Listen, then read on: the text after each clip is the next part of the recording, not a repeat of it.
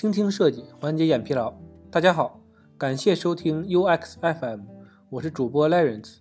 你可以在微信公众号中搜索 UX FM，关注我们的最新动态。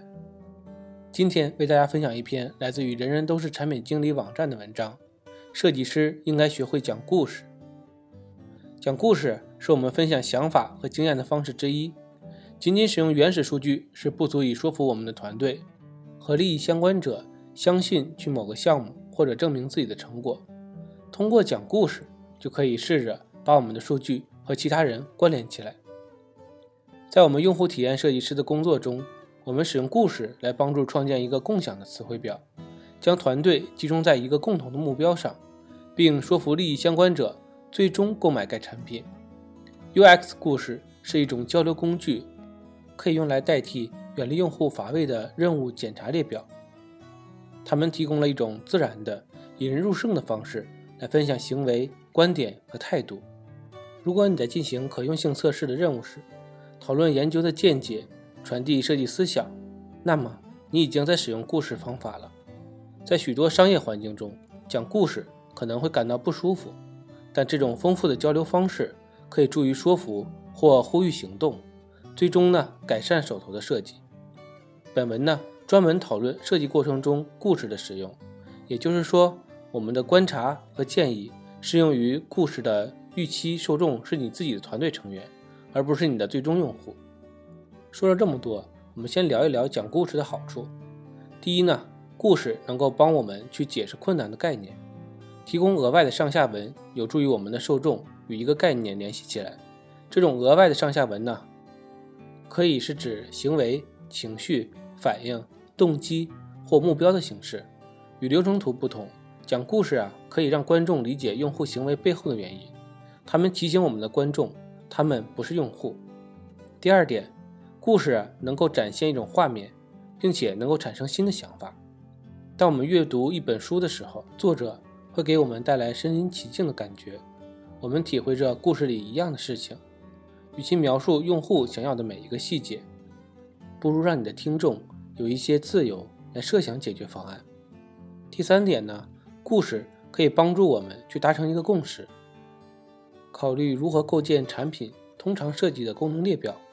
故事将用户的痛点和目标带到谈话的最前沿，并帮助团队创建一种共同的语言，说明他们为什么要构建一个产品或者特性，以及呢。它对谁有好处？这些故事也可以用来围绕产品的愿景聚集，描述如何使用该产品的生活。接下来呢，我们来聊一聊六种讲故事的方法。第一种，使用听众能够听得懂的词汇去表达。在这篇文章中，我们定义的“听众”这个词呢，主要是来表示任何故事聆听者。他们呢，可以是多学科小组成员、股东、客户。第三方合作伙伴等，我们的目标是与听众产生共鸣。但是，当我们说的话他们听不懂时，就很难达到这样的效果了。了解你听众的行业和术语，并将这些词融入到你的故事中，这样呢，他们就可以把自己放在故事里了。比如，如果你的听众使用装线工艺的制造业客户，你应该了解正在使用的机器、流水线的步骤。以及任何特定的产品术语，如果不使用适合你听众的词语，你很可能失去他们的注意力和可信度。第二点，满足听众的需求，在理解你听众的术语同时，你需要知道你听众关心的是什么。他们只对这个产品要花多少钱感兴趣，还是他们有严格的时间表需要遵守？当你讲述你的故事时，这些担忧呢会贯穿他们的脑海，所以。你会想要尽快的缓解他们。当你的利益相关者主要担心他们的用户浏览工作流的速度时，专注于华丽的 UI 设计会让他们对你的解决方案感到不安和怀疑。把你的听众想象成人物角色，也就是说，了解他们在参加这次会议时需求和挫折是什么。第三点，用真实的数据论证你的观点。一个引人入胜的故事。是不能没有确凿的事实来支持这一叙述的。用定性或定量测试的洞察力来帮助你的叙述，尽量减少怀疑和灰色区域。当你的听众提出问题时，你可以用这些数据来支持你的答案。比如，如果最近的可用性测试中，你在购买过程中得到了负面反馈，你可以讲述你如何目睹用户在工作流中蹒跚而行的故事，使用可用性测试中真实的引号，并向他们展示用户是如何完成任务的。第四种，关注完整的体验，而不是其中某一部分。你的用户并只存在于你的 App 中，是什么驱使他们使用你的 App？他们在什么场景下会使用其他的？考虑使用的背景，你的用户在使用的产品之前、期间和之后都做了什么？是什么分散了他们的注意力？理解这些元素呢，将帮助你的受众与正在经历的事情产生共鸣。比如，将你的听众站在你用户的立场去想。假设你是一个单亲父母，有两个孩子，一份繁忙的全职工作，你需要完成你日历上所有的课外活动。这个故事呢？可以让你的观众想象自己这些责任，让他们远离自己的角度。第五种，将你的故事与具体的方法进行匹配，以便于记忆和对齐。故事版、人物角色、旅行地图和研究报告为观众提供了一些具体的东西。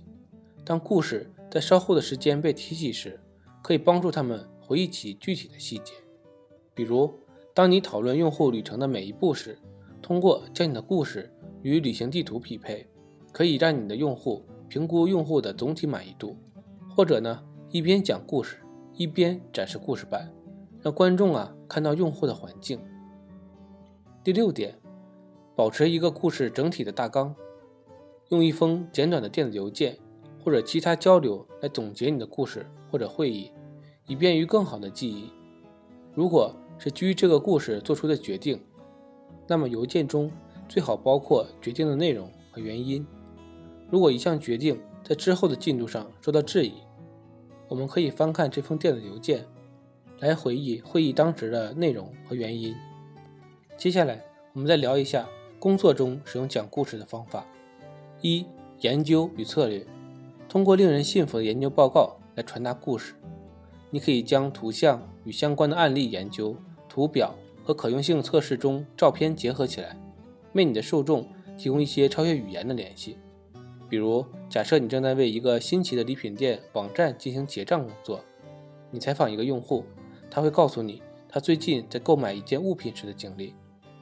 辛巴是一位父亲，他住在远离成年孩子的地方，但他喜欢时不时地给他们送礼物。他为女儿找到了完美的礼物，这让他想起了他们的过去。一起去公路旅行时的场景。他将包裹直接邮寄到他家，但其中没有礼物便签儿，因为他没有意识到他可以这样写。当他的女儿收到包裹时，他不知道是谁邮寄的，也不知道他为什么要收到这个包裹，所以呢，他不知道应该感谢谁。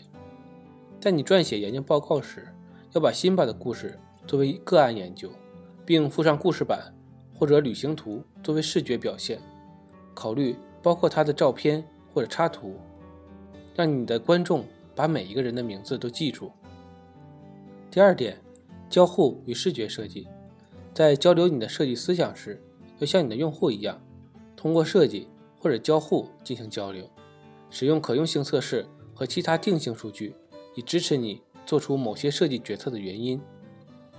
比如，你可以向观众展示辛巴用来购买礼物的原始设计。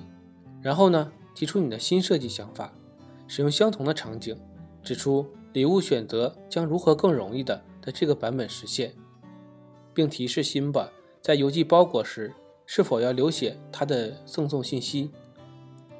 回顾这个故事，并将它作为一个场景来设计一些更好的东西，可以帮助你的观众根据辛巴的需求，而不是他们自己的喜好来做出决定。他还给出了。为什么你做出某些设计角色的附加上下文？最后总结一下，讲故事啊，帮助我们的观众把自己放在我们用户的视角中。当他们从这个角度思考的时候，他们有更多的信息来做出决定，这将使用户除了业务之外也会受益。今天的内容就到这里了，让我们期待下期的精彩内容。你可以在播客的文稿中找到我们的联系方式，欢迎给我们投稿。或者提出建议。让我们一起把节目做得更好。